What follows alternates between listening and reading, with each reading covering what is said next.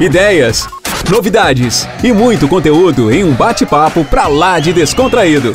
Toda semana você tem acesso a um tema diferente e fica por dentro de tudo o que acontece no mundo dos lasers e LEDs. Está começando mais um podcast Fórum em Laser. Fala galerinha, boa noite. Sejam bem-vindos a mais uma aula do Fórum em Laser, hoje dia 5 de setembro. Estou recebendo aqui a doutora Paula, que vai falar para vocês sobre fotobiomodulação para lesões por queimadura, né? Uma honra poder receber né, a colega que vai dividir com vocês a experiência dela dentro da área. Estou muito feliz de poder dividir essa telinha aqui com a doutora Paula. É, já expliquei a ela o motivo da minha rouquidão, né? mas todos os alunos que nos seguem aí nas redes sociais sabem que nós tivemos aí na semana passada, desde a segunda-feira, é, os alunos aqui da pós-graduação, né? quem já conhece o nosso projeto de pós-graduação, o nosso programa de pós-graduação em enfermagem dermatológica, então foram dias muito intensos, foram dias muito é, positivos, construtivos, né, de muito conhecimento aí para os alunos, com a prática aqui com pacientes, com simulação realística. Então, acabei ficando um pouco debilitada, acho que a imunidade está cobrando um pouquinho no meu corpo, mas agora já me recuperando, e se Deus quiser, aos poucos, nós estaremos 100%. Né? Hoje eu estou aqui no lugar da nossa é, ilustre enfermeira Larissa Lanes, né, que para todos que já acompanham aí todas as quartas-feiras. Hoje também é um dia diferente, né?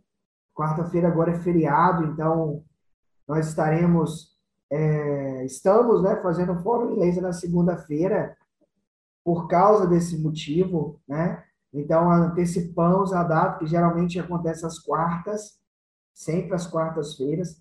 E a Larissa, como todos vocês acompanharam aí durante todo esse tempo, ela saiu de vez agora né, para licença maternidade, mas ela vai voltar, né? O bebê dela nasceu, então eu estarei aqui nas próximas semanas, por algumas semanas, com vocês para poder realizar o Fórum Mineiro. Então, fico muito feliz de poder estar aqui, né? Sempre que eu posso, eu sempre estou participando dentro das possibilidades, né? Tantos compromissos que a gente tem, mas é sempre uma alegria, é sempre um prazer poder vir aqui participar. Agradeço a todos que estão aí na. Agradeço a todos os colegas que estão participando com a gente, que estão aí no canal da Inlaser pelo YouTube.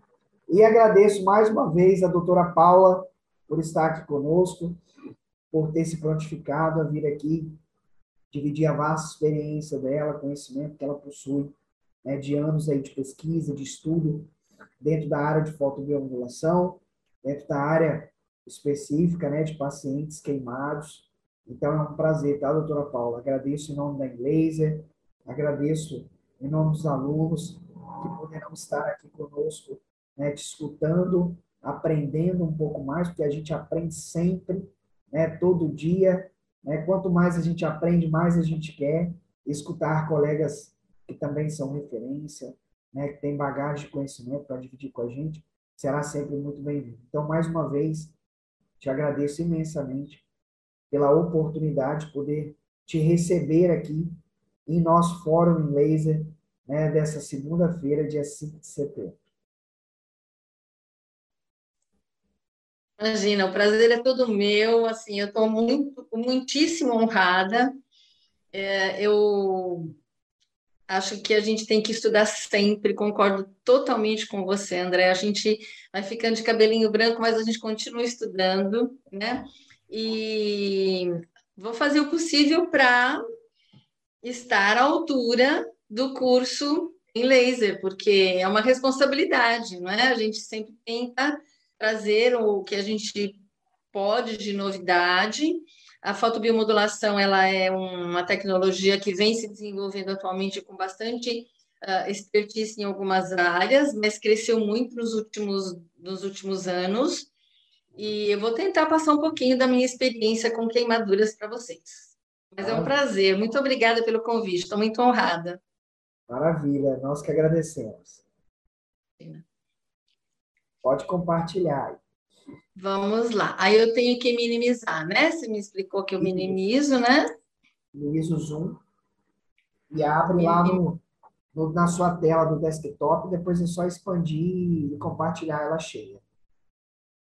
Peraí, vou minimizar aqui. Ela já está expandida, né? Já está lá. Agora eu só tenho que vir. O zoom, ó. Maximiza o zoom, vai share screen. Peraí, vou maximizar aqui. Isso. Aqui, aqui e aqui. Isso. Oi? Tá carregando, pronto. Foi. Tudo Oi? certo. Então, ótimo. Então, vamos lá. Passar uma segunda-feira fria. Aqui está frio, né? Hoje então, eu vou contar um... Aí também, eu acho que no Brasil inteiro, mais ou menos, deve estar tá, meio frio, né? Tá Mas, assim, agradecer... Agrade... Hã? Tá 20 graus agora. Aqui, deixa eu ver, nem sei quanto tá, mas acho que tá mais ou menos isso. A gente tá, você tá na praia daí, eu tô na praia daqui. Mas uma chuva o dia inteiro, né? E não dá, então não tem nem cara de praia. Mas uh, eu sou de São Paulo, atualmente eu estou ministrando aulas na graduação do curso de fonoaudiologia da Faculdade Uniluz, aqui em Santos, que é Baixada Santista, tá? É o único curso que nós temos aqui na Baixada. E por que que eu acho que acho que porque é que eu estou aqui, né? Então eu é, sou fonoaudióloga e sou uma fonoaudióloga um pouquinho diferente. Eu não trato da fala de criança, eu não trato de artista, eu trato de trauma de face. Eu trato de queimaduras, eu trato de uh, acidentes, fraturas, cicatrizes. Parece que é. E a gente tem muito pouca uh, poucos profissionais que atuam na área. Eu tenho o prazer de estar na área hospitalar já há mais de 30 anos, agora já estou saindo um pouquinho de cena, mas eu, sou, eu fico muito mais na graduação e na clínica, mas uh, o que, que acontece, né? Por que, que eu me entrei, entrei nessa área? Porque eu fui trabalhar no hospital, eu não vou dizer a data, faz muito tempo, e nesse hospital ele era uma referência de queimaduras aqui na cidade de São Paulo e de traumas de face.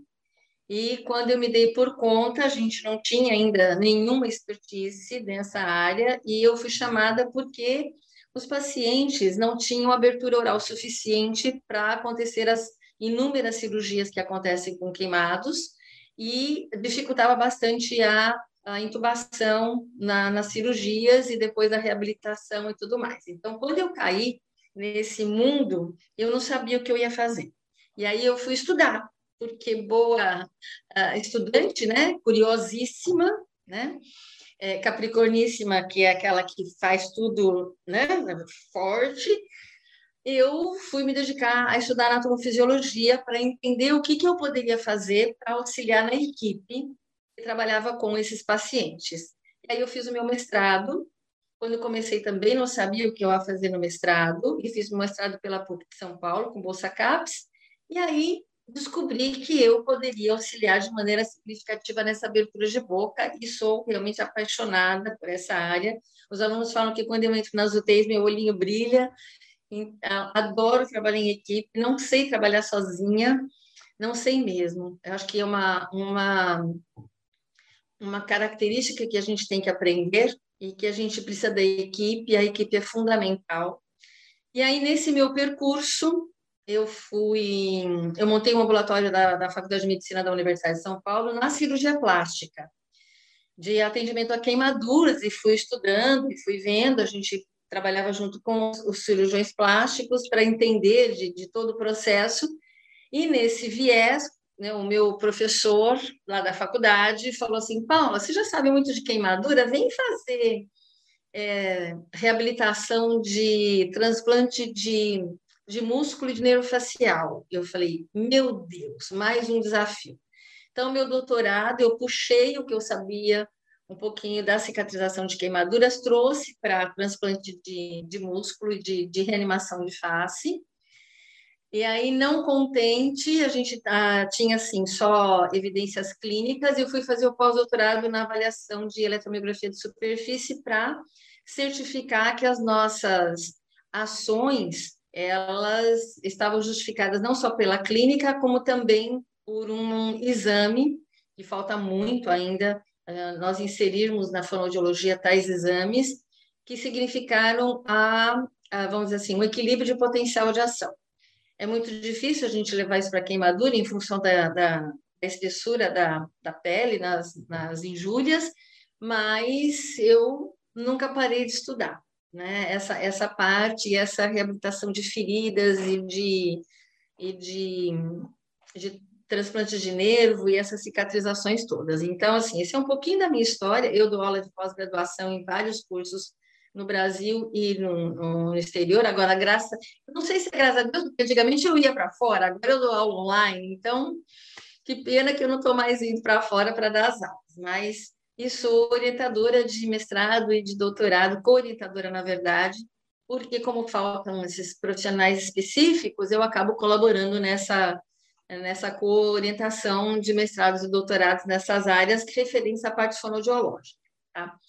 Eu separei um pouquinho uh, do que a gente tem na literatura, para a gente poder ter um referencial, e depois a gente vai vou contar um pouquinho o que, que, é, o que, que é possível fazer, e, na verdade, nós estamos aqui para abrir um fórum de discussões, então acho que eu vou também aprender muito, além de passar um pouquinho do que a gente pode uh, ter desenvolvido em termos de ciência. Tá? Então, deixa eu ver aqui. Aí, pronto. Então, o que, que a gente. Opa, o que, que a gente tem? Deixa eu só tirar minha, minha visão daqui, porque eu não estou vendo. Vou diminuir aqui. Pronto. Então, o que, que a gente tem, o que, que eu pesquisei, fui em busca na literatura, e um dos primeiros artigos que eu descobri foi a, a, o trabalho da Andrade de 2010, que na maioria dos estudos revela que a laser terapia, chamada laser terapia nessa época, e que ela acelera. Tá? Ela acelera a proliferação das células, ela aumenta a vascularização e melhorou a organização de colágeno nessa pesquisa. E aí eu não vou me alongar muito, mas pensar que assim, uh, o que, que é importante nós falarmos deste estudo. Então, eles realmente cientificaram essa ação da fotobiomodulação e que é extremamente importante intervir precocemente no processo cicatricial do paciente queimado. Eu confesso a vocês que na minha na minha experiência com queimaduras de face, eu não tenho uma aplicabilidade ainda registrada sobre a fotobiomodulação em queimaduras de face e pescoço. Eu trabalho só, obviamente, com queimaduras de face e pescoço, com o objetivo de melhorar a amplitude da abertura oral e dos movimentos cervicais, que, porventura, ficam, vamos dizer assim, em desequilíbrio do processo de deglutição, do processo de fala, de mastigação, e in, interfere demais na comunicação desses pacientes. Alterações de voz, queimaduras uh, de vias aéreas superiores, né? queimaduras de prega vocal. Então, nós temos muito pouco de estudo sobre isso. Uh, na época, a gente, eu só utilizava realmente as manobras as, os alongamentos, as manobras uh, intensivo cicatricial, que ajudou bastante na, na, abertura de face, na abertura de boca, tá? Nós ganhamos, na época, 12 milímetros, uh, não, 18 milímetros no grupo, tá? No grupo, no grupo pesquisa de abertura de, de, de boca, em três meses, se manteve ao longo desse período. Então, a intenção da gente buscar a fotobiomodulação hoje é para que ela acrescente às manobras clínicas, aos atendimentos clínicos, uh, alguma intervenção que acelere, ou que melhore, ou que, na verdade, colabore nessa, nessa mobilidade, principalmente de face pescoço. Então, sabendo-se que a gente pode interferir precocemente no processo cicatricial do queimado com a fotobiomodulação, aí eu fui buscar outros artigos mais recentes. Então, esse é um artigo que está publicado agora em, esse é 2020, faltou a data, mas é 2020, tenho quase certeza. Que existem vários tipos de lasers indicados para cicatrização, eu sei que isso aqui é chover para vocês no, no conhecimento, mas para chegar no laser que a gente utiliza, tá? Então, na literatura, a gente tem o laser de hélio neônio e o arseneto de galho, que são os mais indicados para cicatrização, tá? Aí, o que, que eu vi de diferente neste trabalho? Né? Ele fala muito da interferência da cor da pele, ele diz especificamente do comprimento de onda, do nível de energia depositado, da frequência do tratamento, do estado irradiado do tecido e da dosagem, que deve ser entre 3 e 6 joules em centímetros. Nós vamos discutir isso um pouquinho, porque eu acho que talvez a gente possa pensar em algumas mudanças aí no processo. Mas nós não temos uh, a especificidade do, nesse, nesse trabalho do tipo de raio que foi utilizado.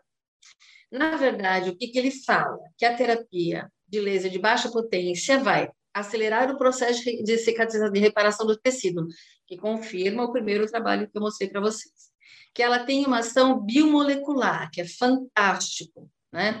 Que aumenta a tensão de ruptura das cicatrizes, que repara a parte tecidual com aumento de colágeno, que vai ter uma produção de ATP. Então, a gente tem confirmação dos achados, tá? E aí nós temos os confirmando num outro artigo, esse de 2019, uh, ah, que apesar de uh, dos agentes serem diversos nas queimaduras, a principal queixa do paciente sempre é a dor. Eu, como trabalho com trauma de face, trabalho muito com laser terapia em trauma de face, mas muito. Atualmente, assim, é o meu, é, é, é o diferencial da clínica, tá? Porque realmente os pacientes com trauma de face, a gente tem uh, resultados fantásticos no alívio da dor e o que me possibilita trabalhar com mais uh, com mais, uh, assim, liberdade dos movimentos e organização desses movimentos de abertura oral e de uh, funções estomatognáticas. Então, o queimado, ele tem dor. Então, eu não encontrei nenhum trabalho do laser que melhore a dor do queimado, e sim sempre em tecido cicatricial. Então, esse é o objetivo o laser utilizado na cicatrização, tá? Uh, além disso, a gente tem no queimado que se preocupar com as alterações físicas, as mudanças metabólicas, a perda de volume uh, uh, do líquido, as deformidades do corpo e o risco de infecção. Então, buscando as mesmas informações que nós obtivemos nos dois primeiros artigos que nós citamos, o laser se justifica nessa ação. Por quê? Porque ele vai entrar nas alterações metabólicas, tá? E ele vai diminuir o risco de infecção. Quanto mais precocemente nós entrarmos, melhores vão ser os resultados. Então, os artigos, eles vão, com o passar do tempo, eles vão acrescentando uns aos outros e corroborando o que os autores estão falando exatamente nesses mesmos uh, lasers, tá? Na regeneração do tecido, no processo inflamatório, na proliferação de capilares, na angiogênese, na angiogênese e na produção de ATP. Então, todos os artigos, eles corroboram, corroboram, corroboram entre si tá? os mesmos achados. Só que a gente precisa pensar no tipo de laser. Por exemplo, como é que eu vou usar o laser num hospital? Né? Que tipo de laser eu vou colocar nesse hospital? Como é que eu vou entrar nesse hospital com laser, principalmente em queimaduras, uh, dentro de um, de um lugar que a gente sabe que a biossegurança e a proliferação de infecção é muito grande. Então, a gente tem que tomar muito cuidado com a utilização precoce nos hospitais. Eu confesso a vocês que eu, eu só utilizei o laser no ambulatório, numa fase, numa fase posterior à cicatrização de fechamento das feridas. Tá? Esse aqui é um outro trabalho de 2020, que é um relato de caso que compara interindividualmente, ah, de forma qualitativa e quantitativa no protocolo. Eu, gosto, eu gostei muito desse trabalho, porque ele diz exatamente o que a gente faz. Então, ó, ele consiste em 15 sessões de fisioterapia dermatofuncional. Então, apesar de eu ser fonoaudiólogo, eu trabalho muito com fisioterapeuta, né, e com enfermeiros também. Então, assim, a fisioterapia ela se une aos procedimentos fonoaudiológicos, então, em 15 sessões de, fono, de, fono, ah, de fisioterapia, dermato e, nesse caso aqui, foi trauma ortopédico, realizados diariamente em sessões de 70 minutos. Então, uma das preocupações que eu, que eu tenho observado maior é quantas sessões são diários, não são diários, quanto tempo, né? E aí a gente teve que nos 20 minutos finais da sessão, eles fizeram uma aplicação do laser da fluência HTM, num comprimento de onda de 904, utilizado em níveis dérmicos, numa, numa fluência de 9 joules. Aí eu já falei, opa, estamos aumentando, no qual a gente faz 3 joules por centímetro quadrado a cada, a cada 30 segundos, os, os aparelhos estão assim mesmo, né, por se tratar de um processo inflamatório, e os aparelhos definem essa, os, 30, os 3 joules em 30 segundos, tá? E aí, o que, que a gente percebe? Que os efeitos acontecem por meio de estimulação de radiação do laser vermelho. Aí, já parei, né? Que aí já começou, opa! Então, ele já me dá um direcionamento de 9 joules, laser vermelho, tá? Em 3 joules a cada 30 segundos, tá? numa área por centímetro quadrado. Então, é, é bastante radiação. Vocês concordam comigo que é bastante radiação, tá? Os efeitos acontecem por meio do estímulo de radiação do vermelho, que proporciona a neovascularização. E aí eu já penso, então, numa vascularização, ele organiza a vascularização, e aí ele faz uma ação analgésica e anti-inflamatória, segundo os autores, lá de 2010, de 2012, citados no trabalho de Lima. Tá? Eu busquei essa referência também. Após dois meses de finalização do tratamento fisioterápico com o uso de laser, eles aplicaram o taping, que é a bandagem, né? em área fibrótica durante oito sessões. Em face, a gente utiliza muito a malha compressiva.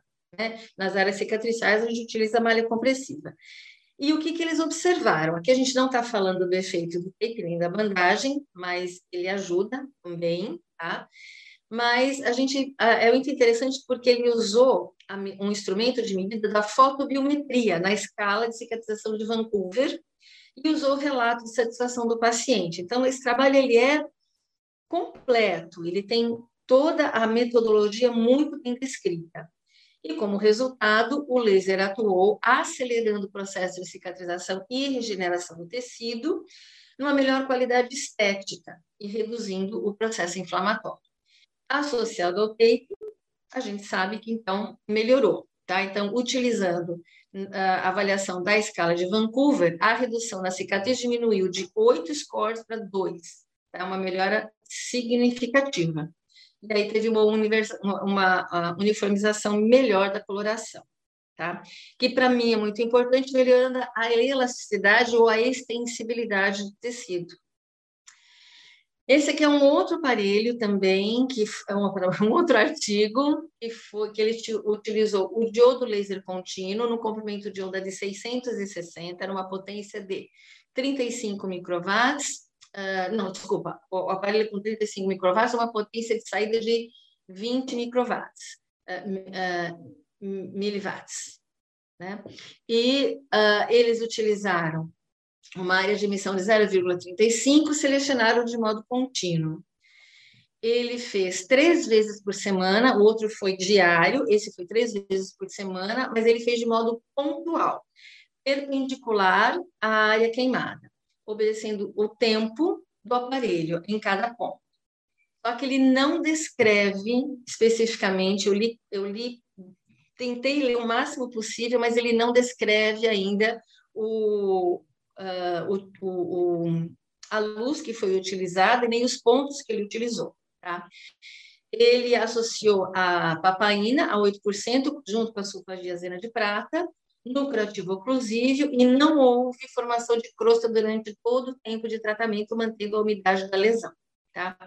Então, a gente tem vários artigos que se diferenciam e a gente ainda não tem uma uniformidade de trabalhos. Mas olha que interessante, tá? Esse aqui, e aí a gente percebe aqui, ó, quantos joules a gente utilizou. Aí ele volta, voltei lá e peguei as imagens, tá? Com três joules, opa, deixa eu tirar aqui. Com três joules, ele tinha essa confirmação, essa, essa morfologia de cicatriz, e com seis ele tinha essa. Então, o que me leva? Seis joules melhor que três, tá? Tanto nesta imagem quanto nesta imagem, a gente vê perfeitamente a diferença. E aí a gente pensa aqui, na aplicação do laser na dose de 3, uh, ah, ele foi mais eficaz na fase inicial da cicatrização, enquanto a de 6 foi melhor na fase tardia. Então, para mim, que pega o paciente na fase tardia, 6 joules é melhor.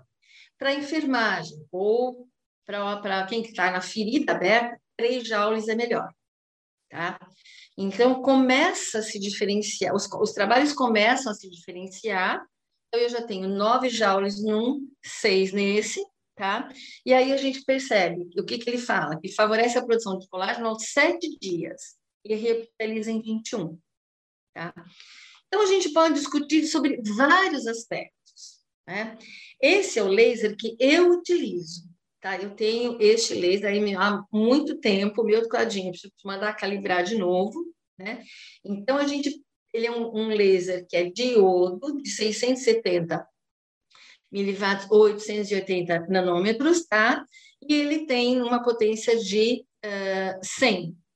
E aí a gente utiliza pontualmente. Então, numa área cicatricial extensa, não, a gente, a gente fica muito tempo nessa aplicabilidade do, da laser terapia, da fotobiomodulação. Nesse sentido, eu penso assim, quanto tempo de terapia eu vou fazer? Porque a gente tem que pensar, não é? Quanto tempo eu vou uh, utilizar o laser, quanto tempo eu vou utilizar a manobra. Eu já antecipo para vocês, em alguns trabalhos relacionados à fonoaudiologia, a gente tem que o laser, aí a gente vai entrar em alguns processos, ele tem até uh, uma importância significativa quando associado sempre a manobras ou exercícios. Tá? O laser isolado, eu até fui banca agora, a gente foi orientador e eu fui banca de um trabalho, que fala que ele melhora as funções, ele melhora a organização do tecido e com isso ele melhora a funcionalidade. Então ele tem uma melhora no tecido geral que me garante melhor funcionalidade, mas ele isolado, ele não vai atingir o grau que eu quero de funcionalidade sem eu realizar o exercício. E nos, nos trabalhos que a gente tem lido atualmente, é justamente isso que tem se fortalecido. Né? A gente está com essa, essa, nós estamos vertendo para esta área. Então, não adianta só o laser, mas ele tem que ser associado a alguma manobra clínica que justifique essa uh, ação conjunta no melhor resultado do paciente. A gente vai ter um simpósio de motricidade orofacial no dia 25 de 3, que eu convido todos vocês pela Open Mais Instituto, tá? E aí, esses são os meus contatos, eu não quero me estender, porque eu acho que a gente pode ficar muito mais no poder de discussão. Agradecer imensamente o convite. Eu espero que eu tenha passado um pouquinho para a gente poder abrir, para a gente poder conversar nesse fórum. Tudo bem, André? Não sei se era isso que você queria, se eu me estendi muito.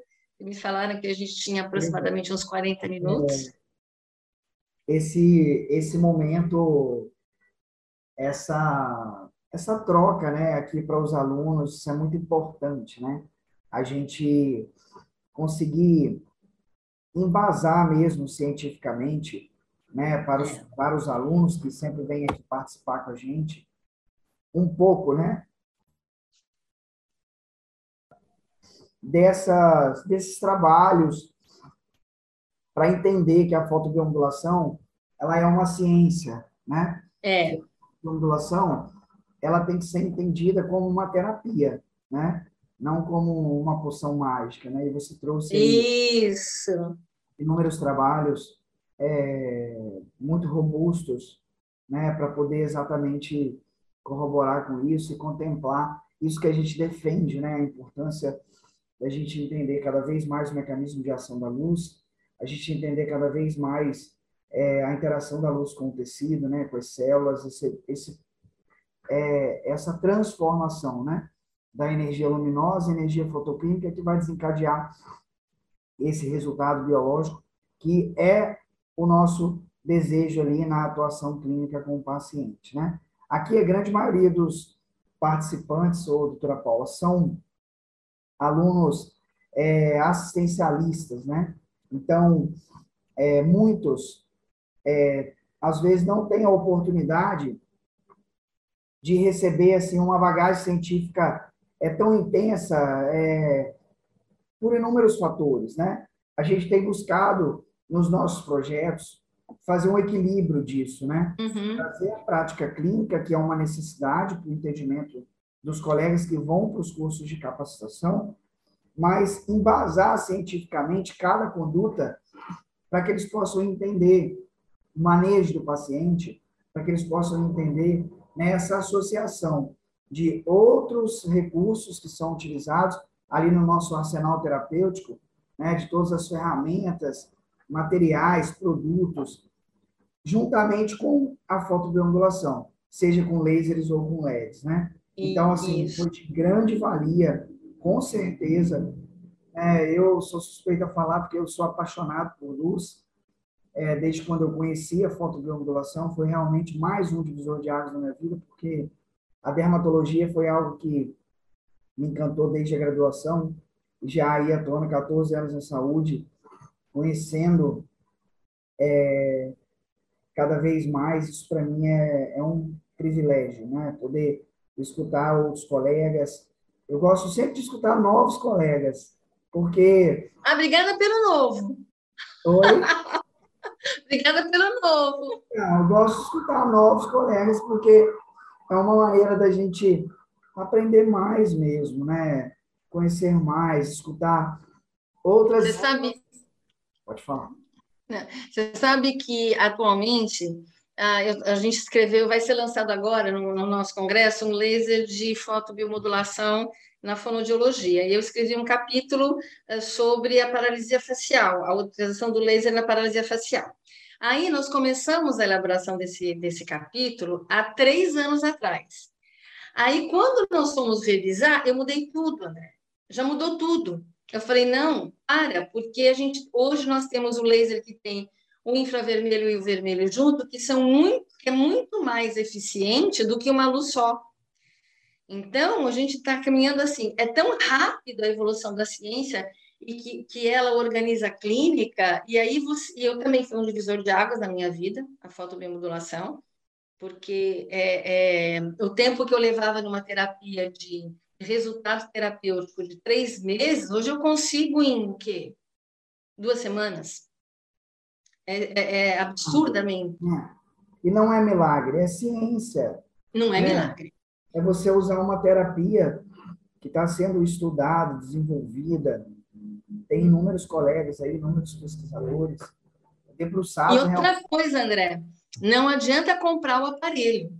Você tem que saber utilizar o aparelho na fisiologia do paciente. Então, a interpretação fisiológica né, que você está vendo, você observa, ela é muito mais importante do que você comprar, pegar o manual, porque tinha no começo os aparelhos com os protocolos. Eu falei, mas esses protocolos não tem referência nenhuma, né?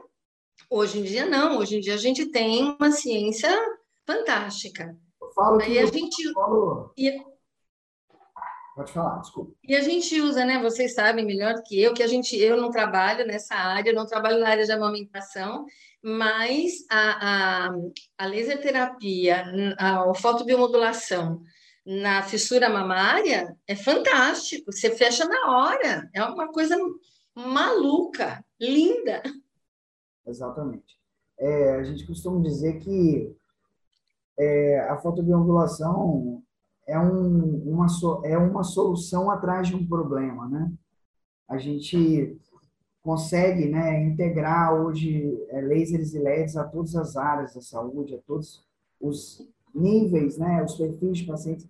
Existem as contraindicações, existem todos os cuidados de segurança que a gente precisa ter, mas hoje, com tanta ciência que está sendo desenvolvida, a gente consegue é, agregar isso ao nosso arsenal, né, do tratamento com o paciente de forma muito positiva, né? Então, a gente tem os dois lados da moeda, né? A gente tem o, o profissional assistencialista e o cientista, né? O profissional pesquisador. Então, a gente precisa... Mas não dá para separar, viu, André? Verdade, verdade. E a gente tem que unir, exatamente isso que eu ia falar, né? É, a gente precisa entender a importância dessa união é, e como isso faz a diferença é, na ponta do processo, que é o paciente. O paciente Sim. vai ser o maior beneficiado, porque você, eu costumo dizer que unir a técnica de aplicação, que é um fator fundamental, com o conhecimento científico, né, para a gente poder construir esse protocolo personalizado, né, que eu falo né, para os alunos aqui constantemente que os protocolos eles são meras formalidades obrigatórias né, que as indústrias nacionais, principalmente, elas precisam cumprir frente à Anvisa. Então, isso é uma obrigação. Então, aquilo ali é uma obrigação. Não tem que ser enxergado como uma receita de bolo, né? Então, a gente precisa cuidar muito bem disso, para que até nós mesmos, educadores, né, isso é uma coisa que a gente observou dos anos para cá, que mudou muito, né, os professores, eles têm sido mais cautelosos, enfáticos em relação a essa construção de protocolos personalizados, porque não tem como né, a gente fugir disso. Nós estamos cada vez mais próximo e, caminhando né, em passos largos para a medicina de precisão, que é exatamente você olhar para o paciente de forma integral e construir né, um plano de cuidados perfilizado para cada indivíduo. Então, isso é o que faz a diferença, né, doutora? É isso mesmo, a gente tem que customizar a terapia. Exatamente. Doutora, deixa eu olhar aqui para ver se teve. Acho que não. Teve pergunta sim, calma aí. Bom. Nós estamos com uma paciente com área queimada de aproximadamente 70%, não está entubada. Como isso? Analgesia é, só com dipirona e tramal, curativos duas vezes ao dia, com soro e sulfatiazina de prata. Hum. Podemos ajudar essa paciente, acredito que com fotodeambulação, é, para, é, pois chora muito na hora dos curativos, a equipe médica solicitou lavar com, acredito que é degermante e soro e aplicar sulfa e ocluir com compressas estéreis. O que, que a gente poderia contribuir nessa questão, doutora? Ah, eu acho que a gente pode contribuir, contribuir muito, viu?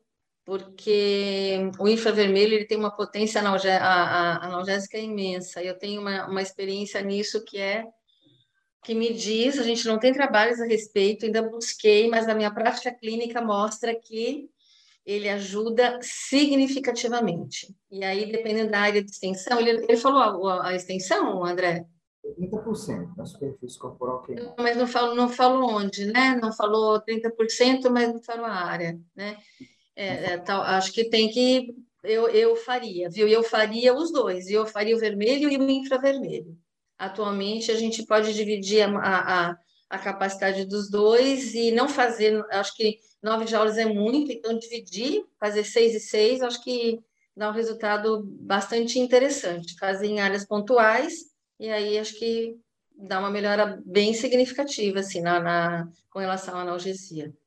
Tá? Agora, precisa ver se você consegue entrar no hospital com o aparelho, né? Porque o nosso problema todo é como é que a gente entra no hospital. Então, você, por exemplo, eu não sei se é SUS, se é convênio, né? Então, assim, por exemplo, eu estou num hospital que eu não posso entrar com o aparelho, no SUS eu não posso entrar.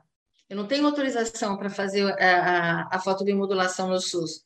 Eu tenho para fazer uh, num outro hospital que a gente entra com dois, a gente entra com dois processos de, avalia, de, de tratamento. Um a tratamento terapêutico e o outro a fotobiomodulação. Então, a gente tem que pensar em, também no gerenciamento dessa clínica. Como é que a gente gerencia isso?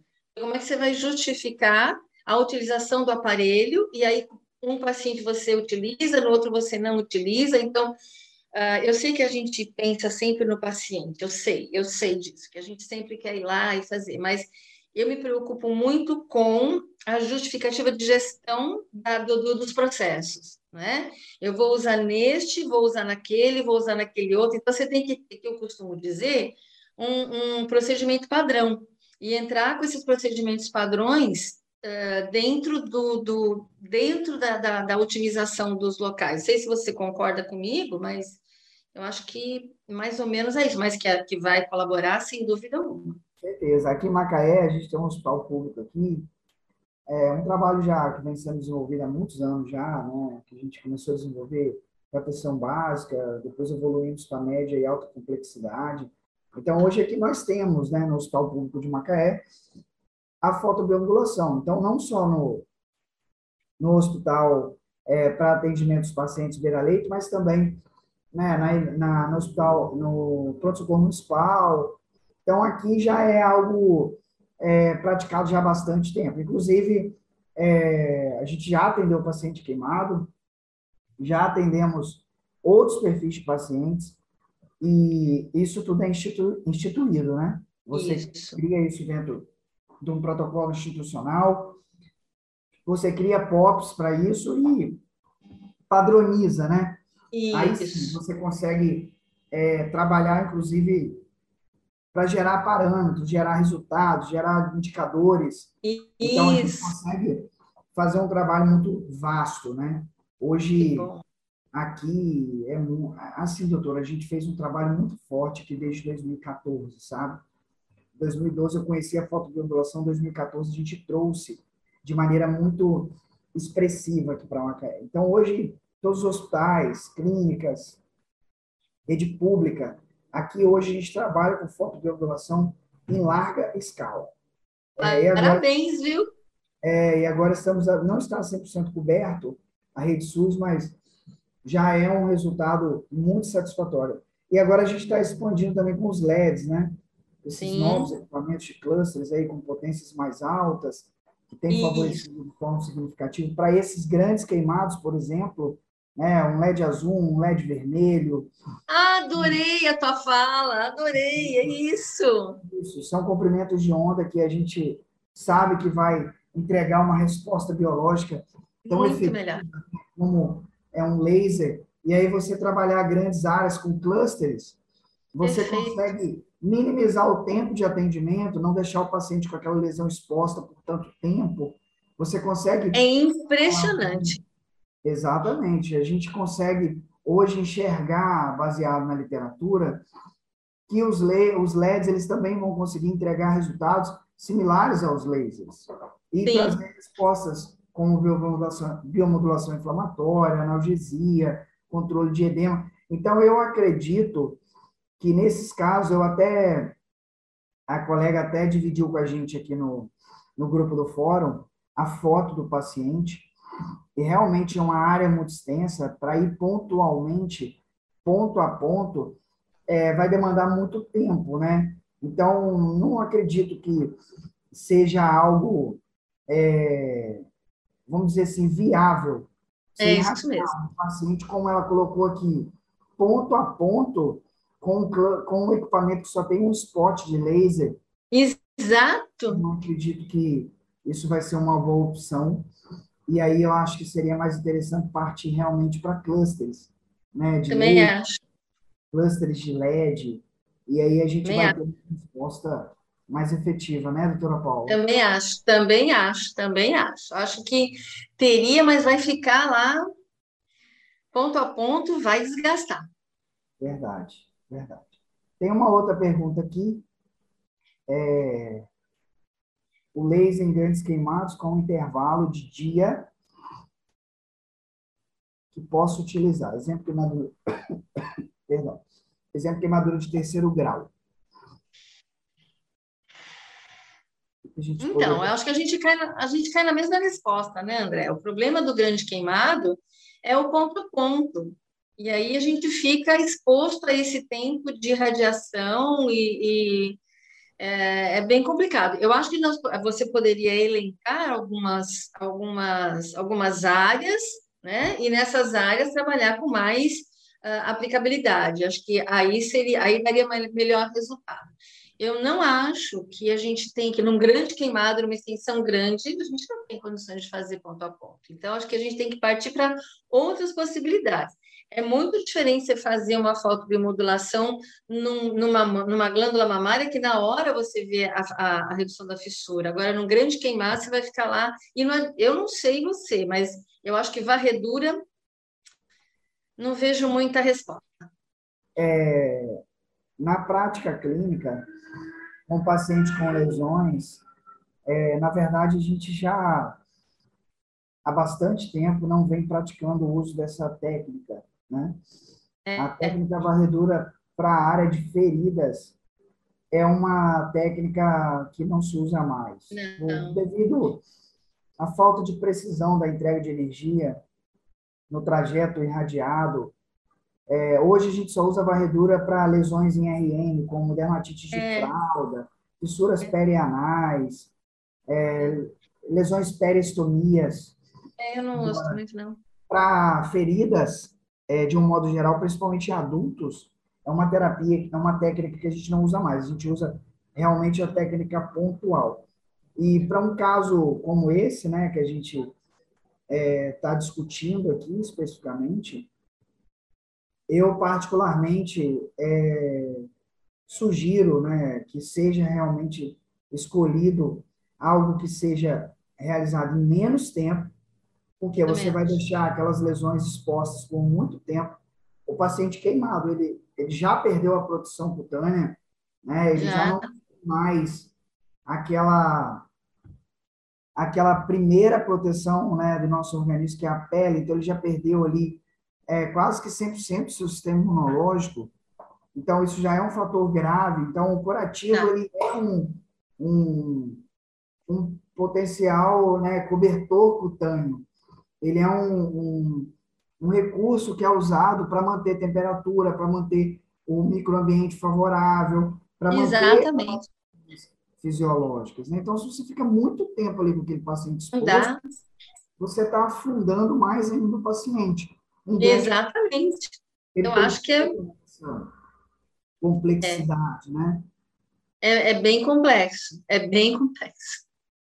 Exatamente. Mas, mas eu acho que, por exemplo, áreas para abertura de boca, entendeu? Áreas pontuais, aí sim, entendeu? Aí, quando você faz a, a, a pontuação nas áreas, aí, aí, ok. Exatamente, concordo plenamente, doutora.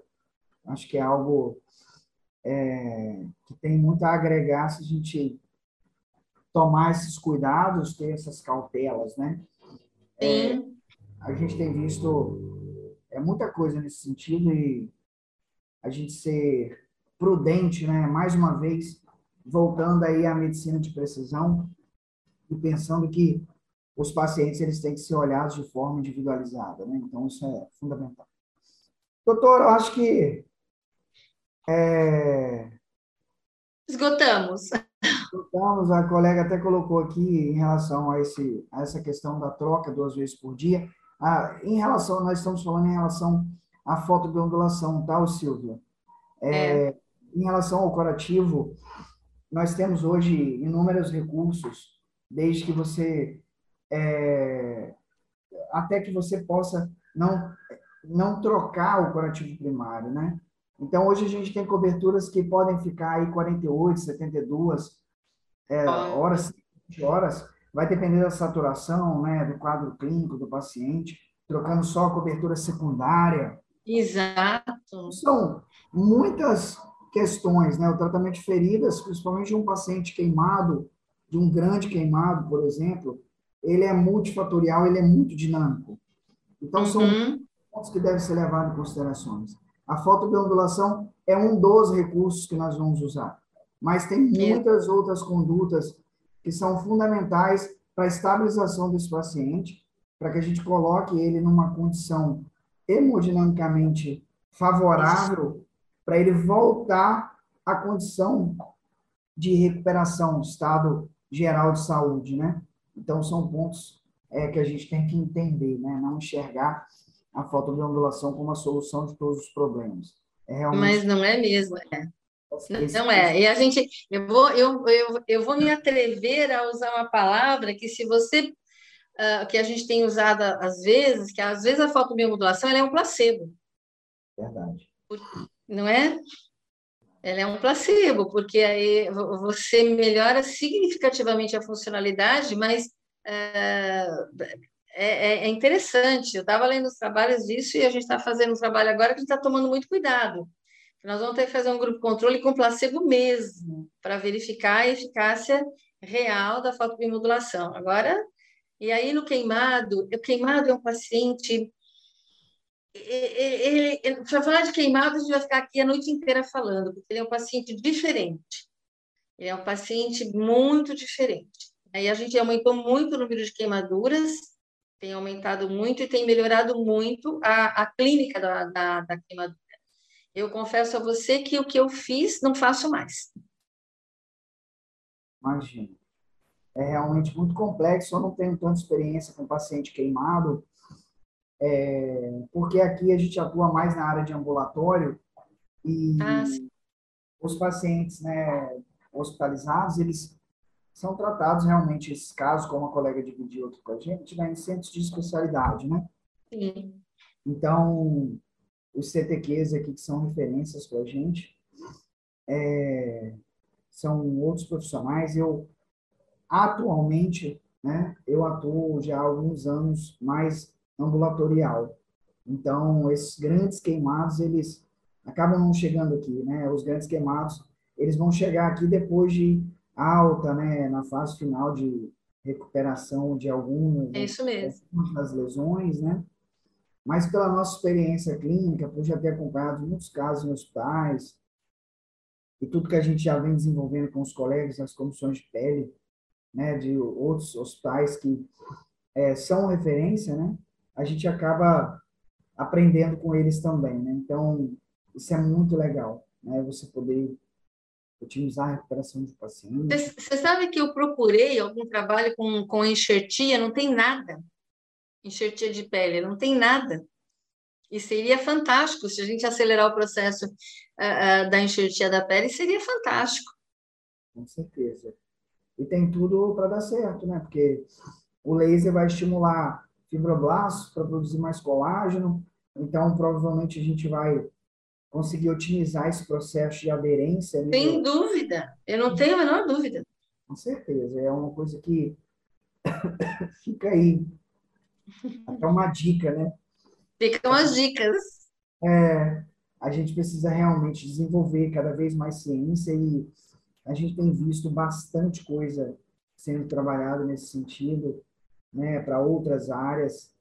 Amanhã eu vou atender um menino aqui de sete anos é, ele é autista, ele desenvolveu uhum. uma dermatocrônica, né, conforme a dermato sinalizou, eu ainda não tinha visto nenhum paciente é, com essas características, mas ele está com uma lesão na cabeça, né, ele desenvolveu tipo é, uma impinge né, no Sei. corpo tudo, e ele fica é, ansioso com aquilo, nervoso, ele coça, coça, coça, forçou tanto até produzir pus, né? Então, é, foi o que eu falei para a mãe, falei, olha, é, isso não é muito comum, né? Mas também não é contraindicado. Como a gente já tem um diagnóstico, a gente pode tentar é, melhorar a qualidade de vida do seu filho, né?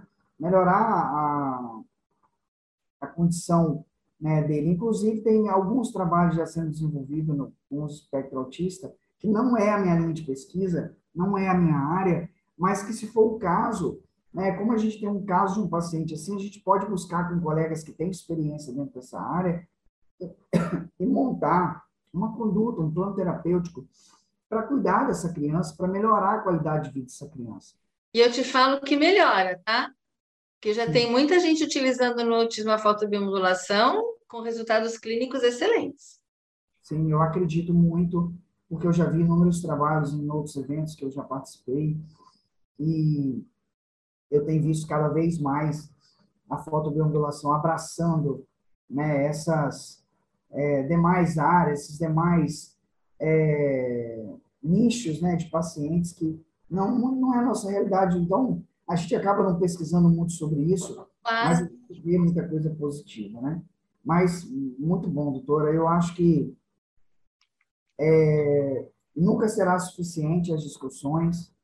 É, a gente está sempre é, evoluindo cada vez mais e impossível realmente esgotar o conhecimento da fotobiomodulação.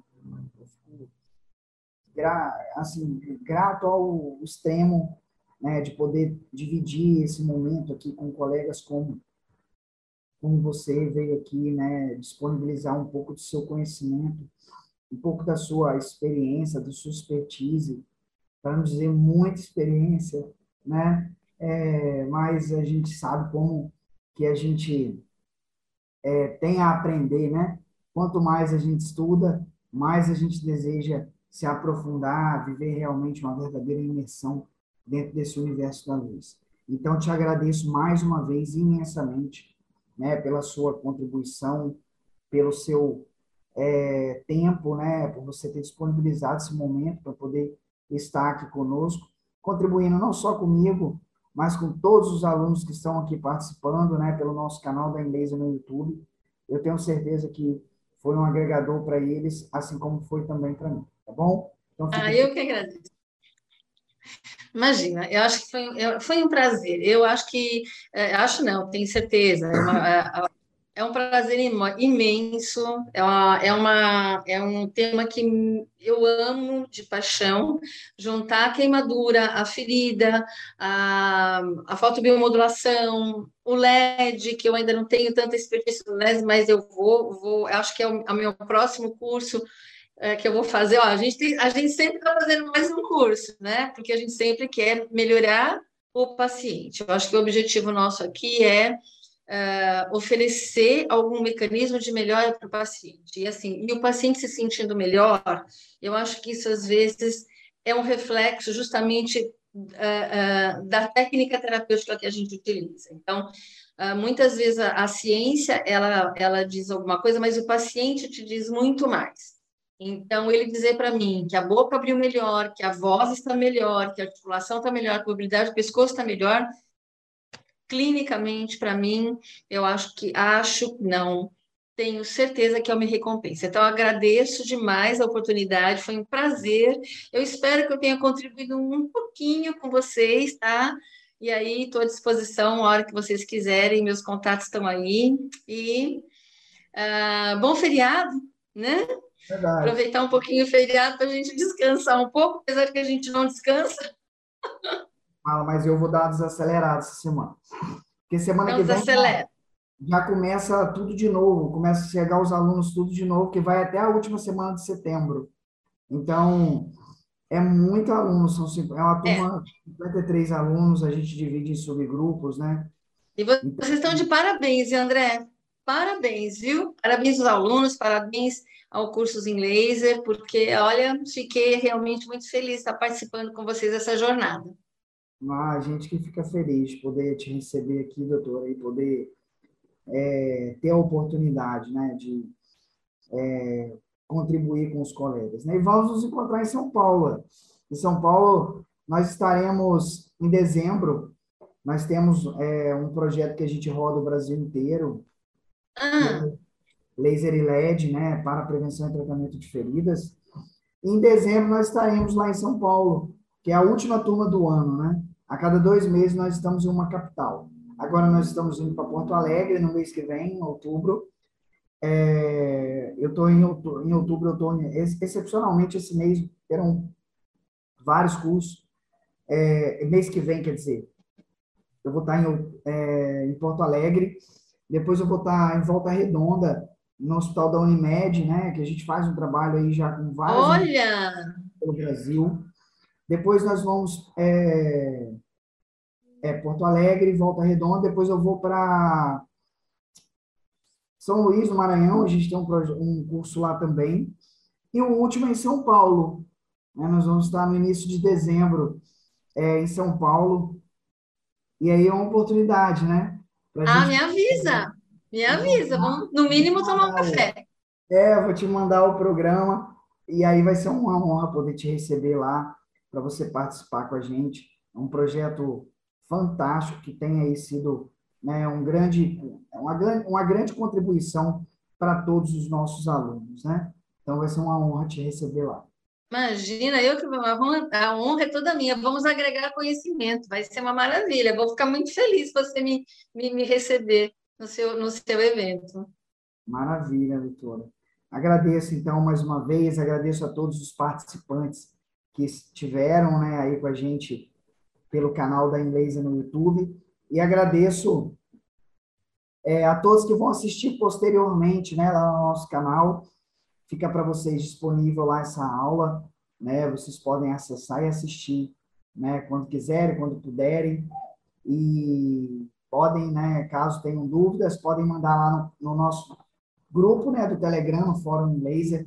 Doutora Paula agora vai também participar com a gente lá, então... Pois é. Vocês poderão é, dividir com a gente lá as dúvidas de vocês, tá bom? Doutora, muito obrigado. Fica Eu que agradeço. Excelente feriado, excelente início de semana. Você vai... melhora, vê se descansa um pouquinho para melhorar, viu? Porque senão não aguenta essa, essa jornada sua. Bom descanso. Verdade, obrigado. Tchau, gente. Fiquem com Deus. Boa noite. Tchau, tchau. Tchau, boa noite. A InLaser apresentou mais um podcast Fórum InLaser. Um conteúdo exclusivo para você que é nosso aluno. Obrigado por nos ouvir. Até o próximo.